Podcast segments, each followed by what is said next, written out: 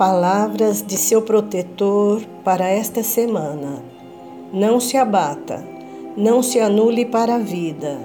Ele, ela continuam, vivem. A morte não existe. Este ser está apenas em outra dimensão. E se souber que você está sofrendo, vai ficar triste e sem ânimo para prosseguir.